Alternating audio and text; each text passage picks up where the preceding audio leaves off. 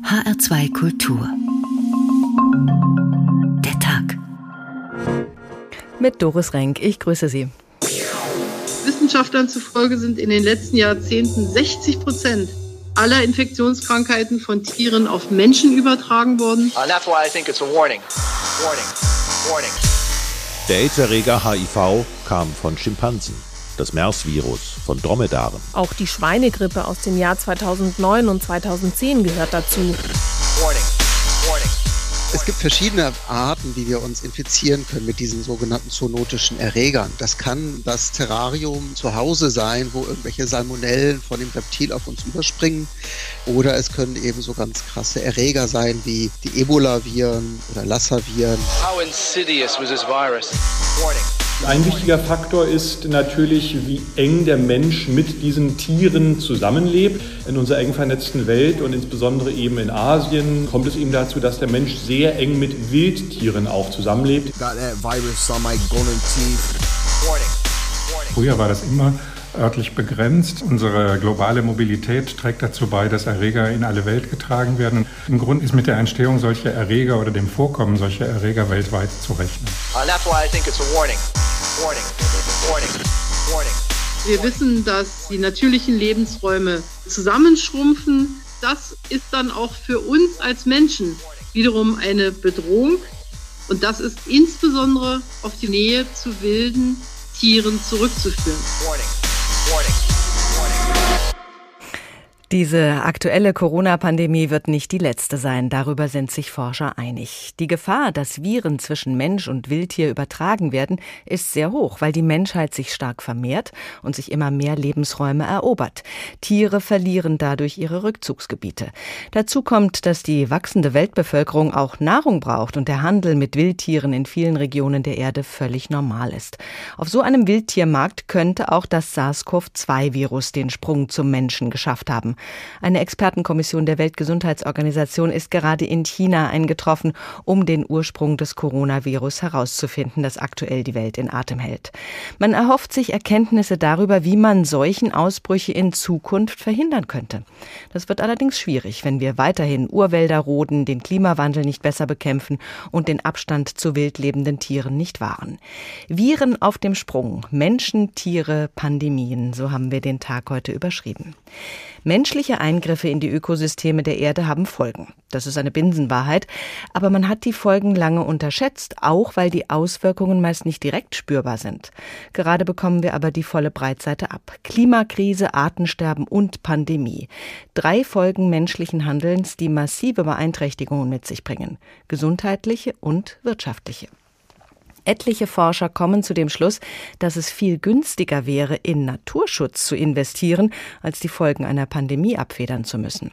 Und deshalb starten wir auch ins Thema mit einem ganz besonderen Naturschauspiel, das unsere Afrika-Korrespondentin Jana Gent in Sambia beobachten konnte. Es geht um Fledertiere. Insbesondere den Fledermäusen wird ja eine zentrale Rolle bei der Übertragung von Krankheiten zugeschrieben. Auch die Palmenhunde gehören zu den Fledertieren. Wenn sich rund 10 Millionen Millionen Palmenflughunde in einem Nationalpark sammeln, ist das zunächst einfach atemberaubend schön.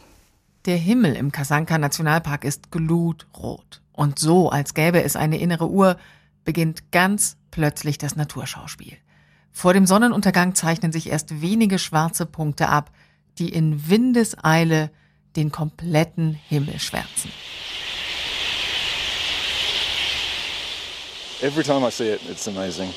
Jedes Mal, wenn ich es sehe, ist es beeindruckend. Selbst wenn wir ganz am Anfang herkommen, wenn es vielleicht nur 10.000 oder 20.000 sind, sind wir überwältigt. Dion Scott leitet den Kasanka Nationalpark. Er spricht über Oktober, wenn die ersten Flughunde kommen. Im November aber sind es Millionen. Es gilt als die weltweit größte Wanderung einer Säugetierart. Die Tiere haben tatsächlich hundeartige Gesichter und ihre Flügelspannweite beträgt bis zu 80 Zentimeter. Sie bleiben ein paar Wochen in Sambia und schlagen sich die Bäuche voll, sagt Rachel Cooper Bohannon, deren Organisation Bats Without Borders, Fledermäuse ohne Grenzen, im ganzen südlichen Afrika arbeitet.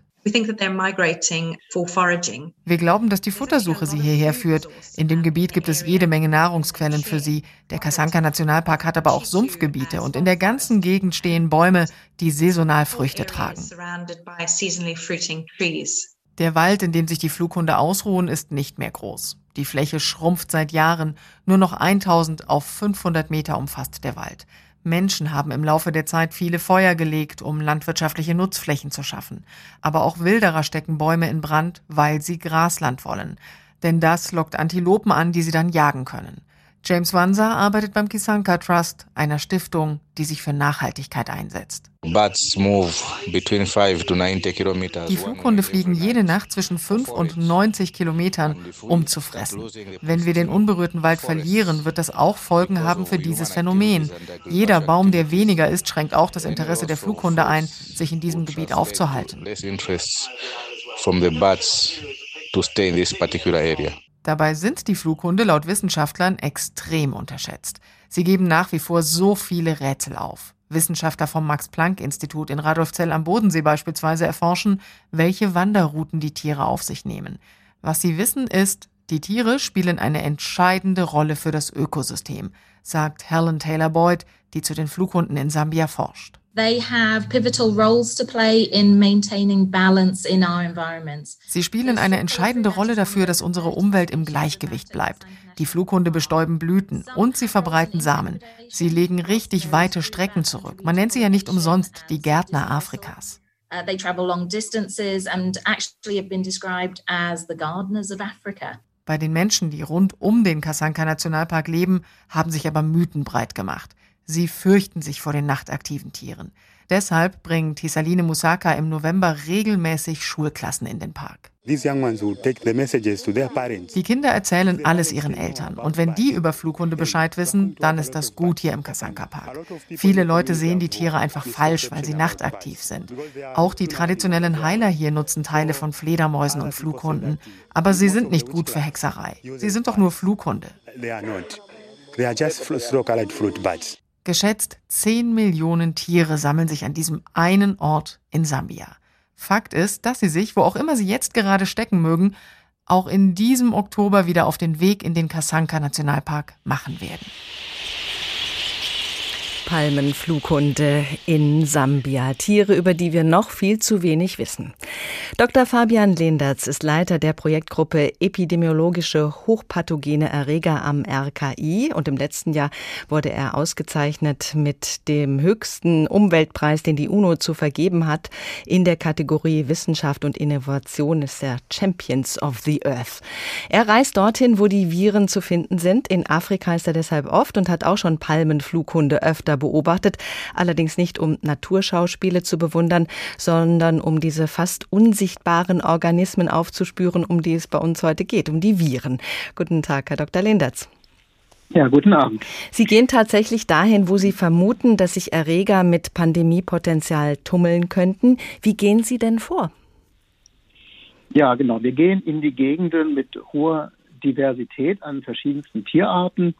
Ähm, das heißt, dort in den verschiedensten Tieren ist auch eine hohe Diversität, also eine hohe Vielfalt an verschiedenen Krankheitserregern zu vermuten. Ähm, deswegen sind diese tropischen Gegenden eben auch als, als Hotspots für eben die Entstehung von neuartigen Zoonosen ähm, anerkannt. Mhm. Ähm, was wir machen ist, dass wir verschiedene Ansätze haben, dass äh, geschieht alles in dem Rahmen eines sogenannten One Health Approaches, äh, wo man sich eben die Gesundheit von Mensch, von Tier und der Umwelt gemeinsam anschaut. Mhm. Und so arbeiten wir zum Beispiel ähm, sehr viel mit Menschenaffen, wildlebenden Menschenaffen. Unsere nächsten Verwandten, die in den Wäldern äh, Subsaharan Afrikas leben, sind quasi Indikatoren für neue Krankheitserreger, weil alles, was diese Tiere krank macht oder tötet in ihrem natürlichen Habitat, kann für uns auch hochrelevant sein. Und auf diese Art haben wir zum Beispiel schon neue Erreger des, des Milzbranderregers, äh, Anthrax gefunden, aber auch verschiedene fiese Viren. Mhm. Gerade bei den Menschenaffen, die uns ja sehr nahe sind, ist es sehr interessant. Aber diese Tiere sagen ja nicht, oh, mir geht's nicht so gut, bei mir könnten sie vielleicht was entdecken. Wie kommen Sie den Erregern auf die Spur? Ähm, ja, das, das sagen die durchaus mit ihrer Mimik, aber die kommen leider nicht zu uns, sondern wir müssen zu ihnen gehen. Und normalerweise sind diese Tiere natürlich hochscheu und äh, haben auch Recht, das zu sein, weil sie auch gejagt werden für ihr Fleisch. Äh, HIV als mit seinem Ursprung bei den Schimpansen wurde ja bereits äh, erwähnt. Ähm, das heißt, um an sie ranzukommen, arbeiten wir eng mit Ökotourismusprojekten zusammen oder mit Verhaltensforschern, die die Tiere an den Menschen gewöhnt haben, äh, um das Verhalten äh, zu studieren oder eben um da Ökotourismus äh, zu betreiben. Und so kennen wir die Tiere, können ihnen folgen und können ihnen auch ansehen, wenn sie krank sind. Das sieht man ihnen an wie uns Menschen. Und wenn sie sterben, dann sieht man das natürlich auch eindeutig. Mhm. Und wenn sie sterben, dann können Sie Proben entnehmen. Und sonst, wenn die Tiere noch lebendig sind, wie machen Sie das? Wenn die noch äh, lebendig sind, dann arbeiten wir äh, nicht invasiv. Das heißt, wir legen sie nicht in Narkose oder wir passen sie nicht an, sondern wir sammeln ihre Kot und Urin äh, ein, den sie eben absetzen. Das kann man machen, indem man Abstand hält und wartet, bis sie dann eben den entsprechenden Ort verlassen haben. Und anhand dieser Proben kann man heutzutage unglaublich viel äh, Diagnostik betreiben und auch den Gesundheitszustand gut untersuchen. Wenn Sie und andere Forscher den Wildtieren auf der Spur sind, dann stellen Sie natürlich umgekehrt auch eine Gefahr für diese Tiere dar. Wie schützen Sie die Tiere? Genau, also wir denken immer so ein bisschen anthropozentrisch. Also die Tiere tragen lauter Erreger, die uns armen Menschen hier gefährlich werden können. Aber die Situation ist natürlich auch genauso andersrum wahr. Und gerade bei unseren nächsten Verwandten stimmt es eben, dass wir äh, gegenseitig äh, für die gleichen Spektren an Erregern empfänglich sind. Das heißt, wenn wir jetzt mit diesen Tieren arbeiten, müssen wir äh, sehr gut aufpassen, dass wir zum Beispiel respiratorische Erreger wie jetzt auch das neue SARS-CoV-2 nicht auf die Tiere übertragen. Das, das heißt, heißt sie tragen Abstand. Masken. Hm? Genau, wir machen alles, was man heutzutage in der Berliner U-Bahn auch machen sollte. Abstand halten, Mundschutz, Hände waschen. Genau das machen wir schon seit Jahren hm. und das mit dem Urwald. Wenn Sie ein potenziell gefährliches Virus entdeckt haben, welchen Vorteil bringt das denn? Kann man sich darauf vorbereiten, dass dieses Virus dann auch Menschen befallen könnte? Genau, damit kann man dann verschiedenste äh, Dinge tun. Auf der einen Seite gucken wir, wo kommt das Virus her, ähm, weil auch der Schimpanse zum Beispiel äh, kann sich ja woanders infiziert haben. Da kommen bei uns dann zum Beispiel Flughunde und Fledermäuse ins Spiel. Ähm, aber äh, weil das ist natürlich auch wichtig, um die Menschen dann zu warnen und die lokalen Gesundheitsbehörden. Ja, also wo ist die Quelle äh, dieses Erregers? Und zweitens können wir zusammen mit unseren Kollegen von der Humanmedizin, mit denen wir auch eng zusammenarbeiten, eben in den Dörfern um diese Schutzgebiete drumherum, können wir eben schauen, ist der Erreger vielleicht schon angekommen bei den Menschen und gibt es da Fälle in den lokalen Krankenhäusern und wie kann man da eine Diagnostik etablieren, um diesen Erreger zu erfassen, bevor mhm. er sich vielleicht weiter verbreitet. Das heißt, Sie gucken sich nicht nur die Tiere an in der Gegend, sondern auch die Menschen und haben da vielleicht schon das eine oder andere Mal Erfolg gehabt, oder? Ähm, ja, durchaus. Also man findet da erschreckend viel. Äh, wir haben sowohl schon äh, Retroviren, also sowas ähnliches wie, HIV. Wir haben sogar einen HIV-2-Typ gefunden bei einem Menschen, der genau zu dem Typ passt, den die Affen in der Gegend tragen. Zum Glück hat sich dieser, äh, haben wir den nie wieder gesehen. Das war wahrscheinlich eine sogenannte Dead-End-Infektion. Ganz oft infizieren neue Erreger uns und schaffen es sich dann nicht in der menschlichen Population zu etablieren, zum Glück. Also solche Dinge finden wir immer wieder. Warum sind gerade Fledermäuse so interessant für die Forschung? Warum findet man bei denen so häufig problematische Viren? Ähm, die Fledermäuse und die Flughunde äh, sind viel im Gespräch. Ähm, auf der einen Seite, weil sie viel beforscht werden und auf der anderen Seite aber auch mit Recht, weil es ist eine unglaublich artenreiche Gattung. Und je mehr verschiedene Arten sie haben, desto mehr Erreger haben sie. Auch jede Art hat sein eigenes Spektrum an Erregern, so wie wir Menschen ja auch irgendwelche Viren mit uns rumtragen. Und ähm, deswegen äh, gibt es dort auch besonders viele äh, verschiedene Erreger. Das andere ist, dass diese Tiere manche dieser Arten in großen Kolonien äh, leben, wie wir gerade auch gehört haben, manche anderen jetzt auch in Höhlen. Das heißt, für ein Virus ist das auch ein guter äh, Grund, äh, dort sich zu, weiter zu vermehren, von Tier zu Tier zu zirkulieren. Das macht es den Erregern relativ leicht. Und der dritte wichtige Aspekt ist, dass diese Tiere ähm, auch leider äh, für den menschlichen Verzehr gejagt werden. Gerade die größeren Flughunde stehen mit auf dem Speiseplan. zumal die großen Wildtiere teilweise schon ausgejagt sind, ausgewildert, ausgestorben sind, dann werden immer mehr die kleineren Dinge gefressen. Da gehören die Flughunde und Fledermäuse, große Rattenarten und so weiter auch dazu.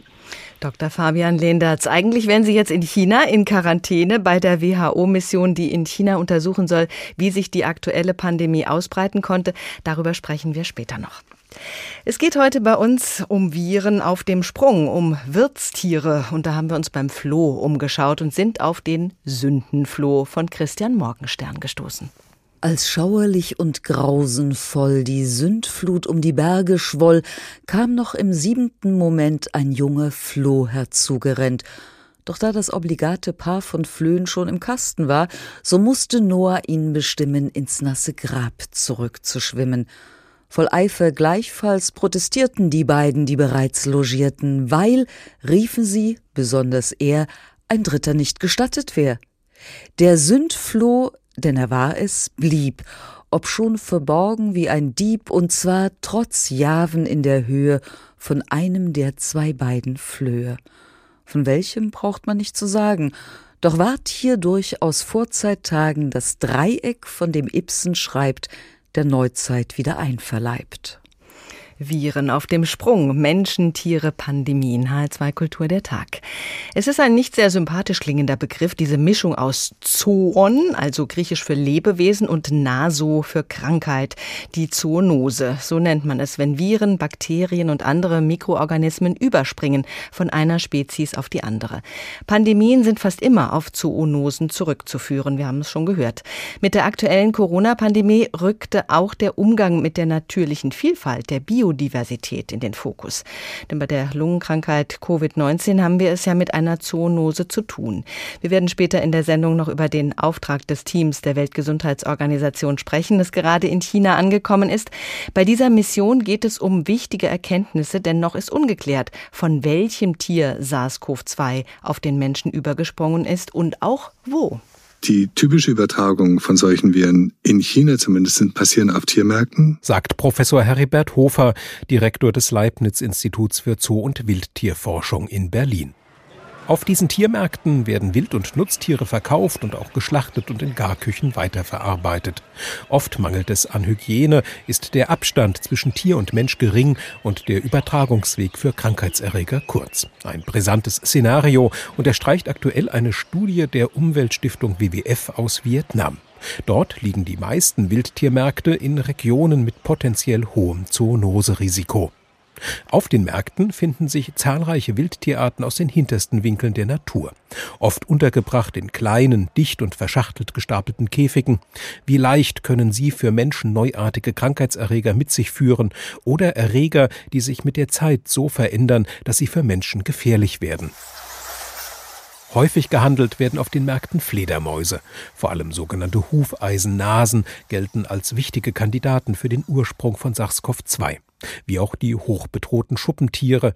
Hier ist jedoch noch viel zu forschen, ebenso darüber, wie SARS-CoV-2 die Speziesbarriere vom Tier auf den Menschen überwand. Auch ist immer noch unklar, ob die Übertragung direkt erfolgte oder auf dem Umweg über Zwischenwirte wie den Marderhund. Genau wissen wir nur, immer wieder begünstigen Menschen das Überspringen von Erregern. Nicht nur Wildtiermärkte sind dafür prädestinierte Orte, auch Wildtierfarmen gehören dazu. Das zeigten etwa die Corona-Ausbrüche in europäischen Nerzfarmen. Hinzu kommt der illegale Handel mit Wildtieren und deren Körperteilen, etwa weil sie eine traditionelle medizinische Bedeutung haben, Beispiel Tiger. All diese Probleme sind nicht exklusiv chinesisch.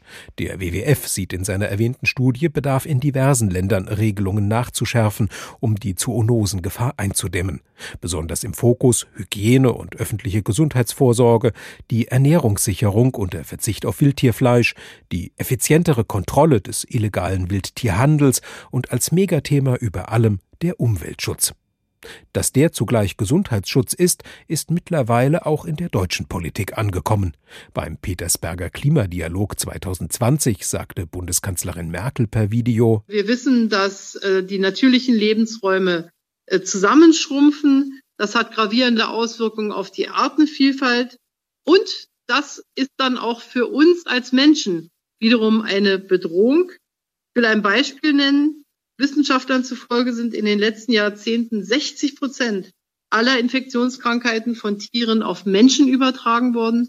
Und das ist insbesondere auf die verstärkte Nutzung bislang ungestörter Lebensräume und der damit verbundene Nähe zu wilden Tieren zurückzuführen. Regenwaldabholzung führt dazu, dass die Tiere keinen Lebensraum haben. Die Tiere müssen irgendwo hin, sind sehr gestresst, haben plötzlich mehr einen engen Kontakt mit Menschen es kann dann auch zu Zoonosen vermehrt kommen. Ergänzt Ökologe Stefan Prost vom Frankfurter Forschungsinstitut Senckenberg. Auch die durch Stress geschwächte Immunabwehr der Tiere erhöhe die Wahrscheinlichkeit, dass sich Infektionen aus Restlebensräumen heraus ausbreiten und auf Menschen überspringen, weil intakte Natur als Bollwerk gegen die Krankheitserreger fehlt. Allein in Südostasien wurden zwischen 1990 und 2010 88 Prozent der Waldfläche vernichtet. Beinahe beruhigend wirkt da, um das Ausbreitungsrisiko von Pandemien und Epidemien zu senken, gibt es eine übergeordnete Lösung, die aktuell vermutlich mehr Rückhalt in der Bevölkerung findet als je zuvor. Naturschutz wie noch nie. Ein Überblick von Stefan Hübner, einer der Autoren des aktuellen Funkkollegs Mensch und Tier, das sich dann Ende Februar auch mit den Zoonosen beschäftigen wird. Professor Dr. Stefan Ludwig ist Direktor des Instituts für molekulare Virologie an der Universität Münster und außerdem Sprecher der nationalen Forschungsplattform für Zoonosen. Ich grüße Sie, Herr Professor Ludwig. Grüße zurück. Etwa zwei Drittel aller neuen und wiederkehrenden Erreger sind zoonotischen Ursprungs, also vom Tier auf den Menschen übergegangen. Was macht diese Erreger denn so besonders? Na, diese Erreger macht dann in der Gefahr für den Menschen besonders, dass wir quasi keinerlei Abwehrkräfte gegen diese äh, Erreger, das können Viren sein, das können Bakterien sein, haben, weil äh, der menschliche Körper dann vorher noch nie mit diesen Erregern in Kontakt gekommen ist. Des Weiteren äh, bieten Zoonosen auch immer wieder die Gefahr, dass aus dem Wildtierreservoir ähnliche, dann in verändertem Gewand äh, kommende Erreger auf den Menschen wieder neu überspringen können, wie das beispielsweise bei den Grippeviren öfter passiert ist. Mhm. Also die, die mangelnden Abwehrkräfte des Menschen gegen solche Erreger sind ein großes Problem. Also die normale Grippe ist auch eine Zoonose. Die Grippe ist auch eine Zoonose. Also Influenza ist eine Zoonose. Äh, Influenza kommt ursprünglich tatsächlich aus dem Tier. Wir haben hier eine riesig große äh, Reservoirpopulation in wildlebenden Wasservögeln. Und von dort gelangen immer wieder ganze Viren, aber auch äh, genetische Informationen aus diesen Viren äh, in die menschliche Viruspopulation und können da ihr Unheil anrichten. Es soll mehr als 320.000 Viren geben, die dem Menschen gefährlich werden könnten, aus einem Pool von geschätzten 1,7 Millionen Viren, die zum größten Teil noch unentdeckt sind. Wie kommt man auf solche Schätzungen?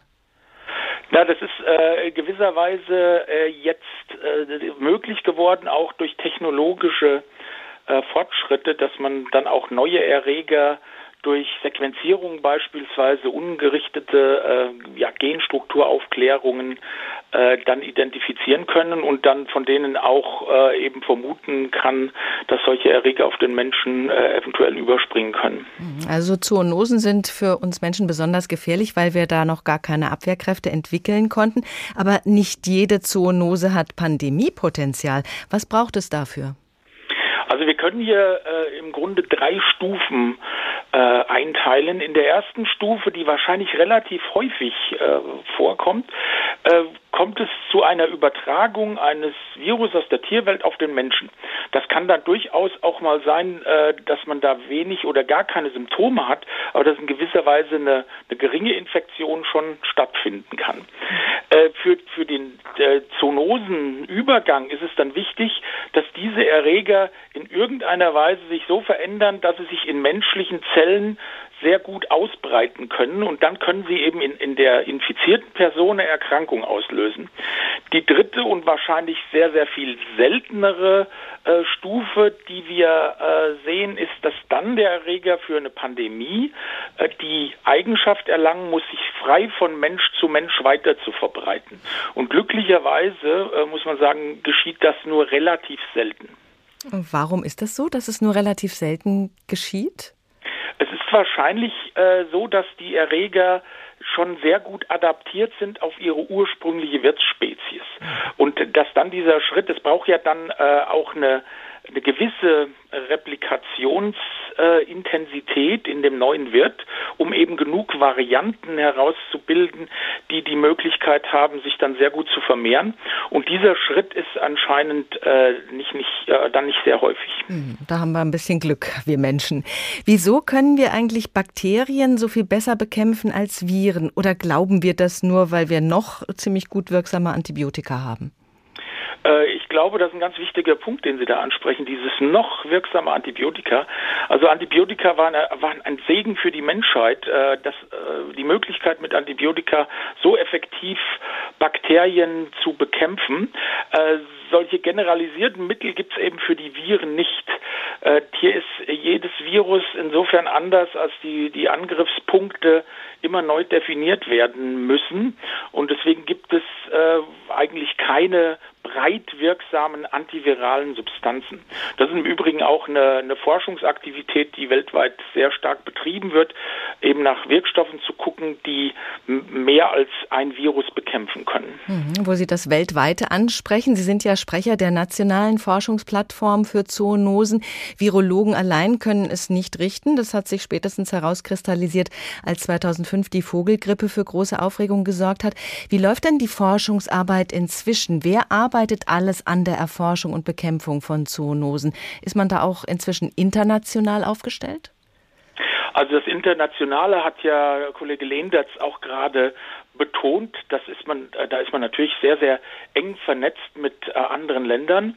Äh, in Deutschland wurde eben 2006 eine Forschungsvereinbarung zu Zoonosen von drei verschiedenen Ministerien ins Leben gerufen, die dann schlussendlich zur Förderung von elf verschiedenen Forschungsverbünden zu verschiedenen zoonotischen Erregern äh, geführt hat. Und äh, als Dachstruktur hat man dann diese äh, nationale Forschungsplattform eingerichtet. Und das kam äh, doch aus der Einsicht heraus, dass eben nicht nur der Virologe oder nicht nur der Bakteriologe äh, allein diese Fragen äh, äh, beantworten können, sondern es braucht hier die Zusammenarbeit von Veterinärmedizinern, von Humanmedizinern, von Klimaforschern, auch von Geografen durchaus, von Ökologen, äh, um diese gesamte Thematik äh, in ihren ganzen Facetten äh, zu erfassen.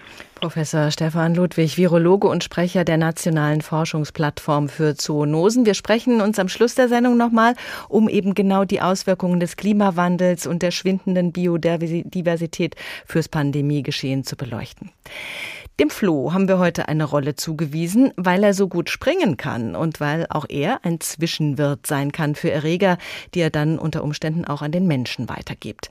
Bei John Donne, dem Dichter aus dem 17. Jahrhundert, dient der Floh allerdings ganz unverblümt dem Liebeswerben. Sieh diesen Floh und sieh zugleich, wie wenig das, was du mir weigerst, heißt. Mich bis er erst, nun beißt er dich. In ihm wird unser beider Blut vermischt.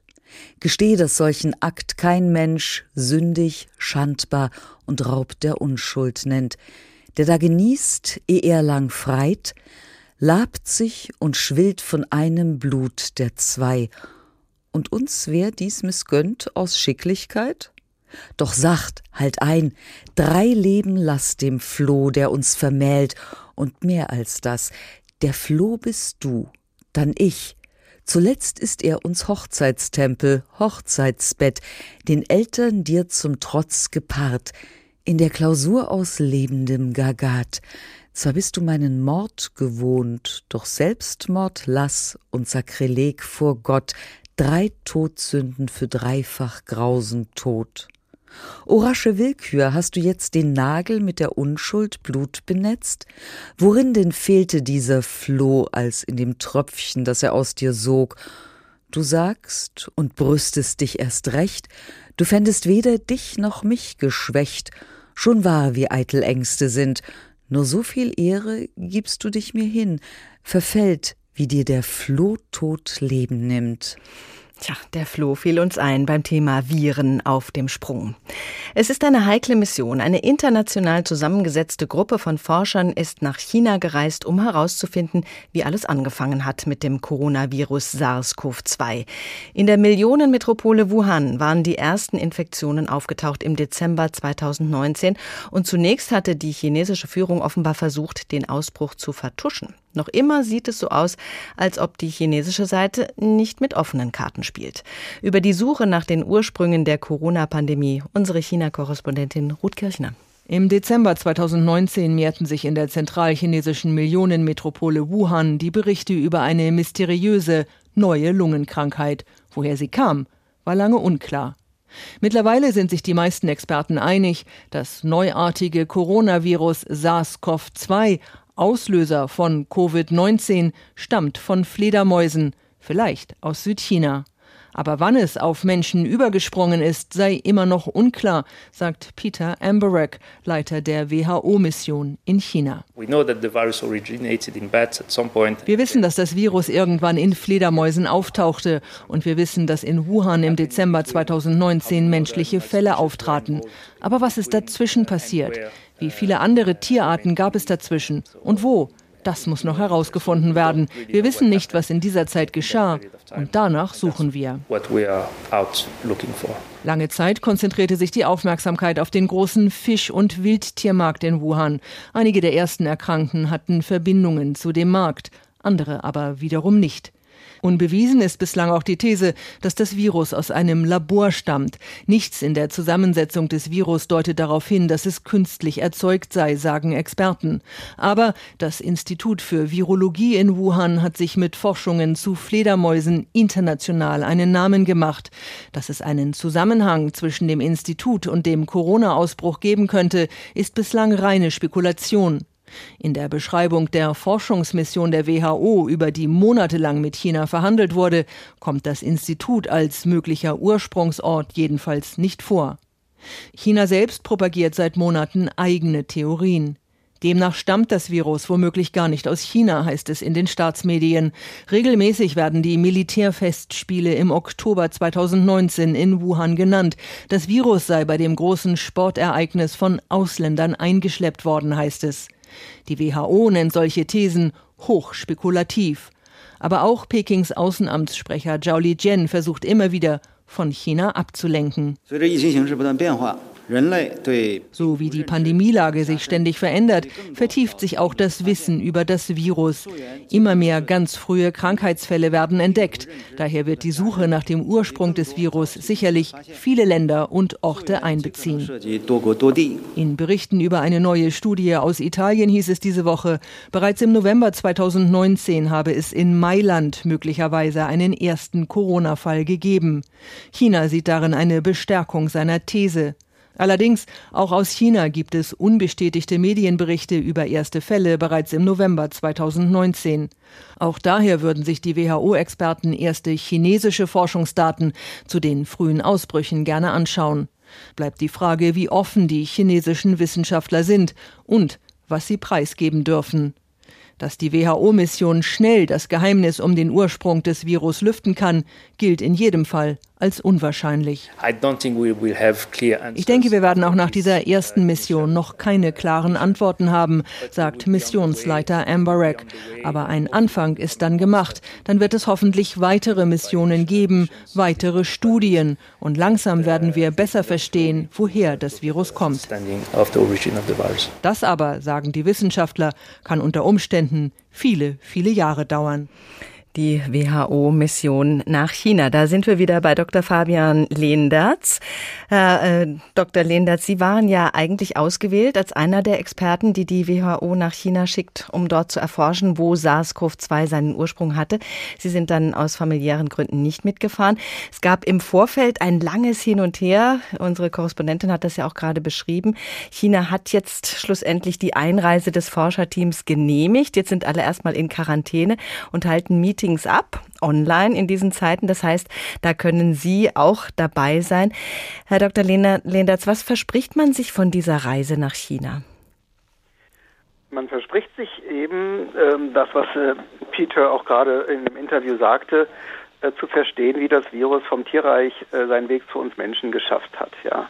Und ähm, die genaue, das genaue Reservoir ist noch nicht bekannt. Äh, es wird schon irgendwie, da hat er recht, irgendeine Fledermausart sein, davon ist auszugehen, aber solide Daten gibt es noch nicht dazu. Und das wird relativ wichtig sein, weil dann ist die Frage, wo lebt wiederum dieses Tier, wo sind Kontaktpunkte zu möglichen Zwischenwirten oder zu Menschen, um das Szenario von dieser Seite aus aufzurollen. Mhm. Nun muss man sich eben auch vor Augen halten, dass die Chinesen da offenbar nicht so furchtbar viel Interesse dran zu haben scheinen, dass das Ganze aufgeklärt wird. Welche Hindernisse sehen Sie?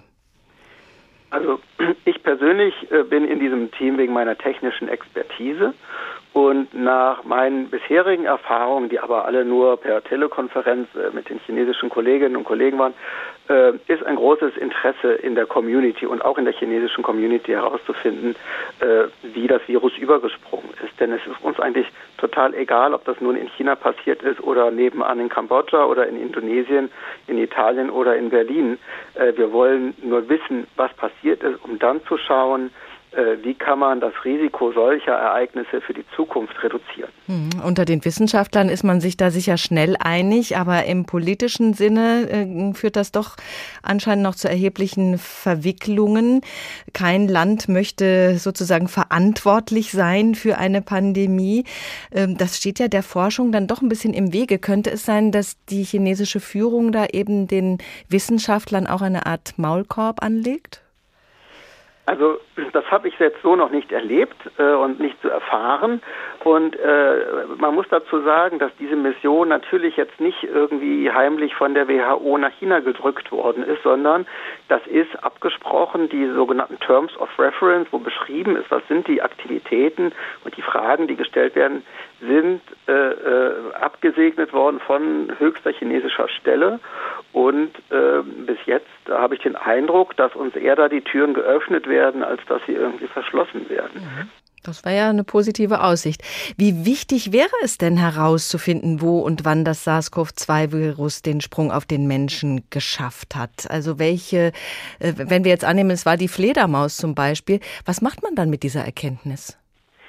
Ja, es kommt darauf an, was wir eben finden, was es für ein Szenario ist. Ja, und da sind verschiedenste äh, Möglichkeiten gegeben. Denken Sie an, an Hunter-Viren, die es ja auch in Deutschland gibt. Die springen von einer Maus auf einen Menschen über, wenn man da seine Hütte im, im Frühjahr ausfegt und äh, irgendwie Pech hat und diesen falschen kontaminierten Staub einatmet. Und da kann man dann auch sterben. Ja, also wenn so ein Ereignis ist, kann man sagen, Leute, äh, zieht äh, Mund-Nasenschutz an, wenn er solche Aktivitäten macht. Ja, also das wird ja auch äh, hier getan, dass die Leute sensibilisiert werden.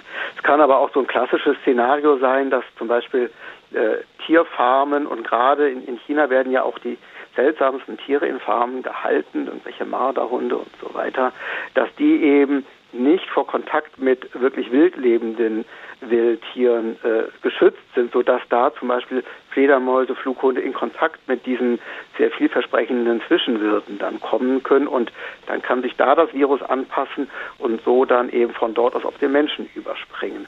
Und dann muss man eben gucken, wie sind diese Farmen gebaut und kann man da hygienisch was verändern. Ja, dieser Wildtierhandel ist keine zu vernachlässigende Angelegenheit. Es ist ein Geschäft, an dem rund 15 Millionen Menschen beteiligt sind und mit dem allein in China 20 Milliarden US-Dollar jährlich umgesetzt werden. Weltweit sind sogar rund 100 Milliarden und dazu kommt noch der illegale Handel. Und Deutschland ist auch einer der wichtigsten Märkte für exotische Haustiere. Also wie könnte man in Zukunft verhindern, dass dieser Handel eine Gefahr darstellt? Mit so simplen Hygienemaßnahmen, wie Sie es gerade sagen? Ja, das ist ein, ein sehr, sehr großes und sehr komplexes Thema. Ich denke, ähm, wichtig ist hier, wie Sie es schon sagten, es gibt den illegalen Handel und der illegale Handel ist halt illegal. Und wenn das wirklich unterbunden werden könnte, dann wäre schon ein großer Teil geschafft. Aber das andere ist eben äh, die Frage der Nachfrage. Die Märkte sind da und deswegen gehen die Leute in die Wälder und holen diese teilweise hochbedrohten Tierarten aus den Wäldern raus. Ne? Das heißt, da ist auch die Frage, kann man bei den Menschen selber ansetzen, über das Verständnis, über die Bildung äh, vielleicht bewirken, dass die Nachfrage sinkt. Das sind jetzt nur so zwei Hauptpunkte. Hm, aber das sind ganz wichtige Punkte, die vielleicht dazu beitragen können, dass wir da in Zukunft weniger Bedrohungen haben, die von diesem Handel ausgeht. Dr. Fabian Lendertz, Leiter der Projektgruppe Epidemiologische Hochpathogene Erreger am Robert Koch Institut. Herzlichen Dank, dass Sie hier dabei waren. Einen weiteren literarischen Ausflug zum Floh unternehmen wir mit Hilfe von Johann Wolfgang von Goethe. In Faust I kommt ein Floh vor. Es war einmal ein König.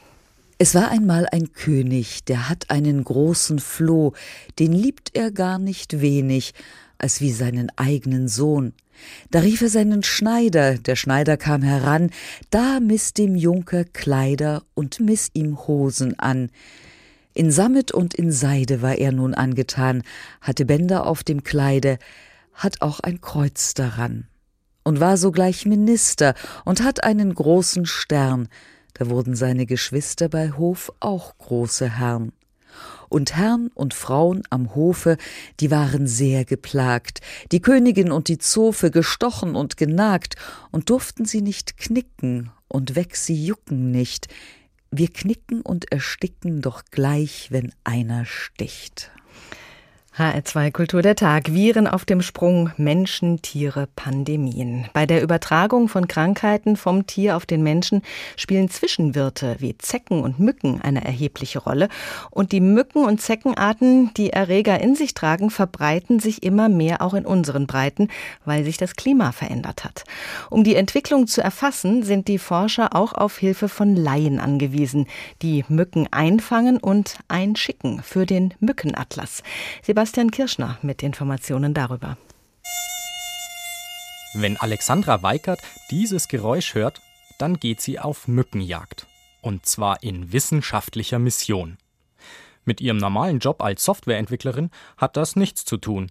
Sie jagt Mücken für ein einzigartiges Forschungsprojekt. Den Mückenatlas. Der erfasst, wo in Deutschland welche Stechmücken leben. Jeder kann dabei mitmachen. Weil die Forscher dafür möglichst unbeschädigte Mücken brauchen, fängt Alexandra Weikert die Mücke in einem Filmdöschen und tötet sie im Gefrierfach. Doch das Hobby hat für Weikert auch einen ernsten Hintergrund. Ich befürchte, der Klimawandel wird uns irgendwann neben anderen Nebenwirkungen Tigermücken bescheren, die dann die Gefahr bergen, dass wir Denguefieber, Malaria oder sonstiges kriegen. Und da möchte ich schon einfach Bescheid wissen. Ursprünglich stammt die Tigermücke aus Südostasien. Mit der Globalisierung breitet sie sich seit einigen Jahren aber von Südeuropa Richtung Norden aus. Das Gefährliche daran? Die Tigermücke kann Krankheitserreger übertragen, etwa das Dengue, das Chikungunya oder auch das Zika-Virus. Zwar muss sie dazu erst einen Infizierten hier stechen, aber die Gefahr dafür steigt mit zunehmender Verbreitung der Mücke. Das treibt auch Doreen Werner vom Mückenatlas um.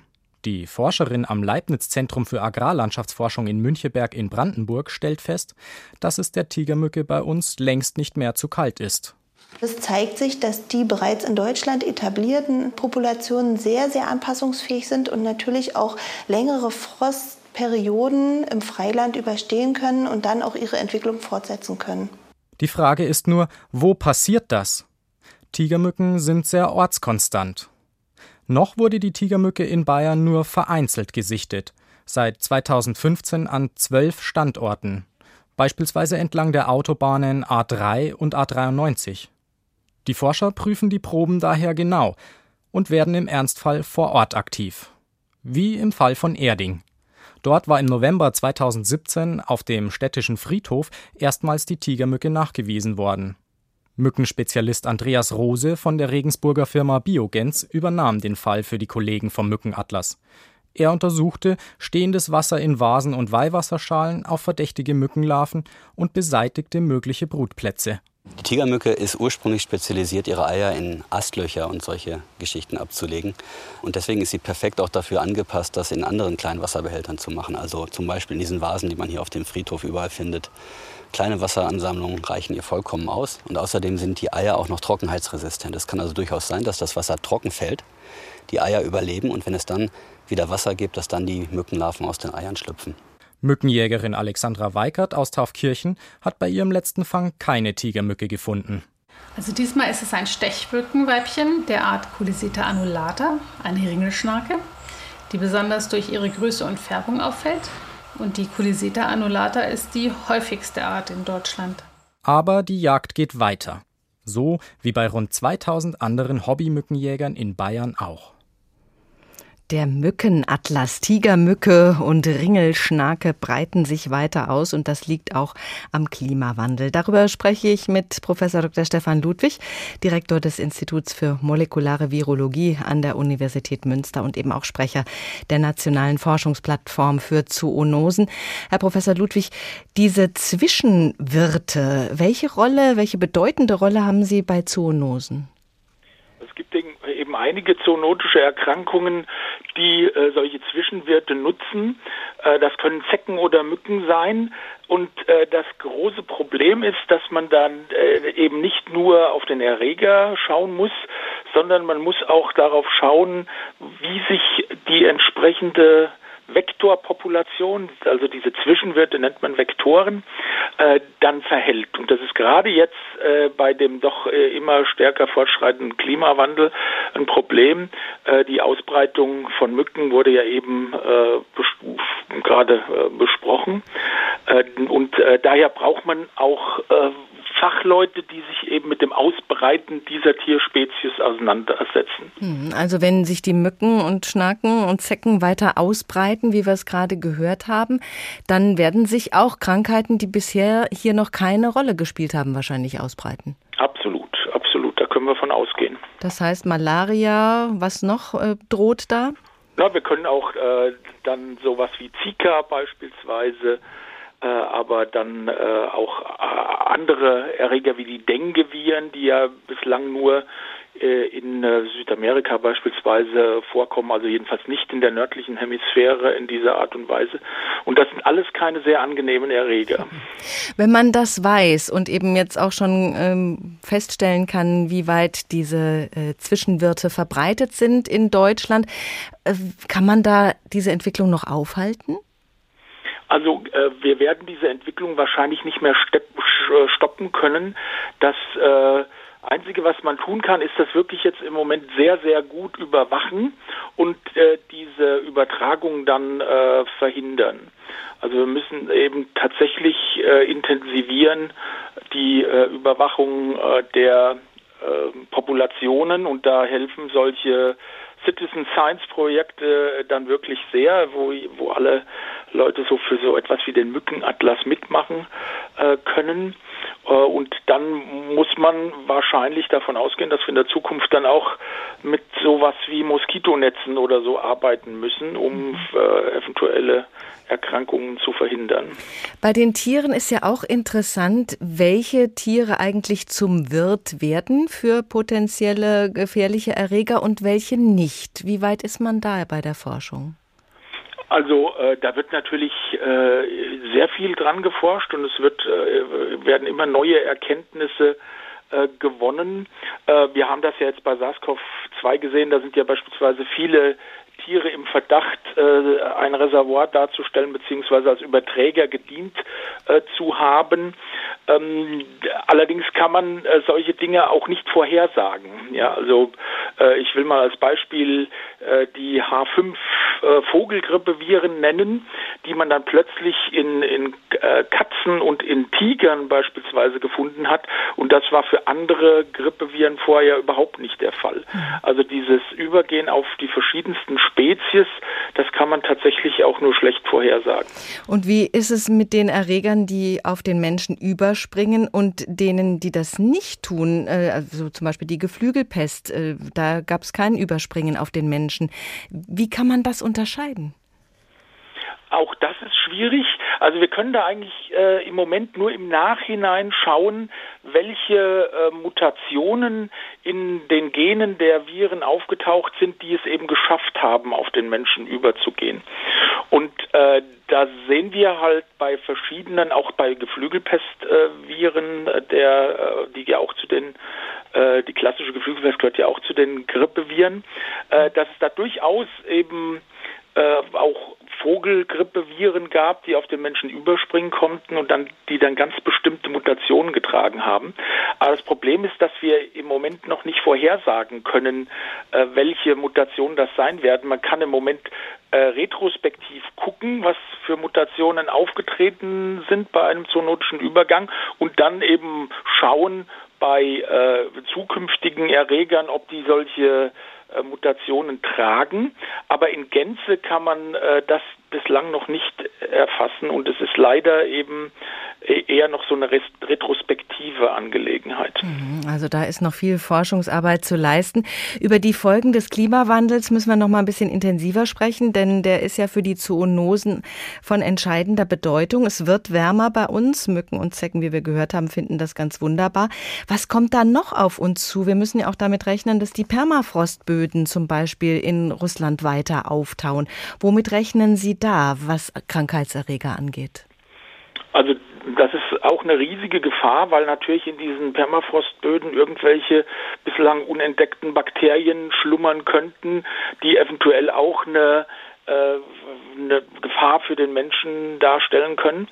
Ähm, aber genauso wie die Permafrostböden auftauen und dann äh, neue Quellen für Erreger bieten können, äh, ist es natürlich auch so, dass in anderen Regionen sich dann auch die, die Flora ändert. Also dass wir verschiedene Pflanzen haben, die dort dann aussterben, weil es zu warm wird und das wirkt sich dann auch wieder aus auf die Tierwelt in dieser Region und dann eben auch äh, wieder auf die Erreger, die diese Tiere tragen.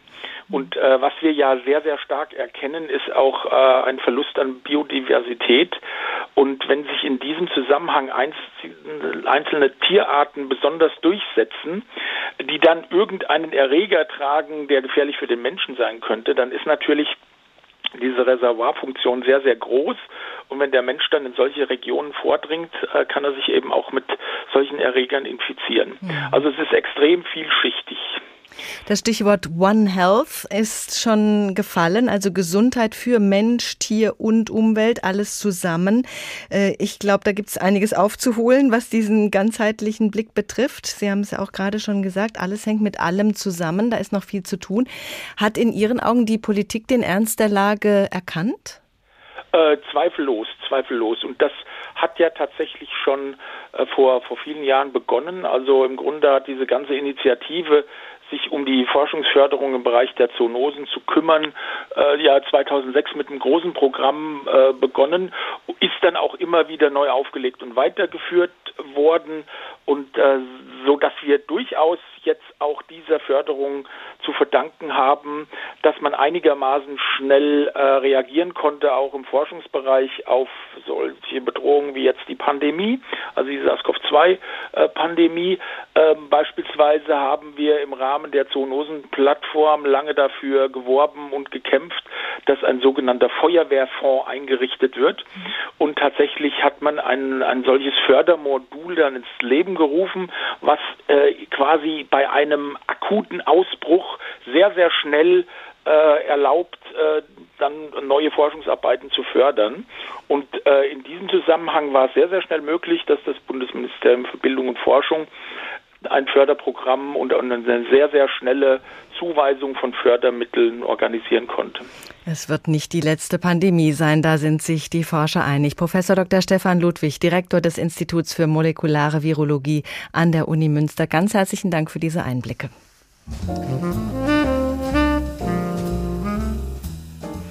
Viren auf dem Sprung, Menschen, Tiere, Pandemien. So hieß diese Folge von Der Tag in HR2 Kultur, die Sie wie gewohnt auch als Podcast in der ARD Audiothek finden. Die Wiederholung läuft heute Abend in HR Info ab 22.05 Uhr. In der Tagredaktion diese Woche Rainer Dachselt, Angela Fitsch, Markus Hürtgen, Barbara Pirot, Dorothea Schuler. Mein Name ist Doris Renk.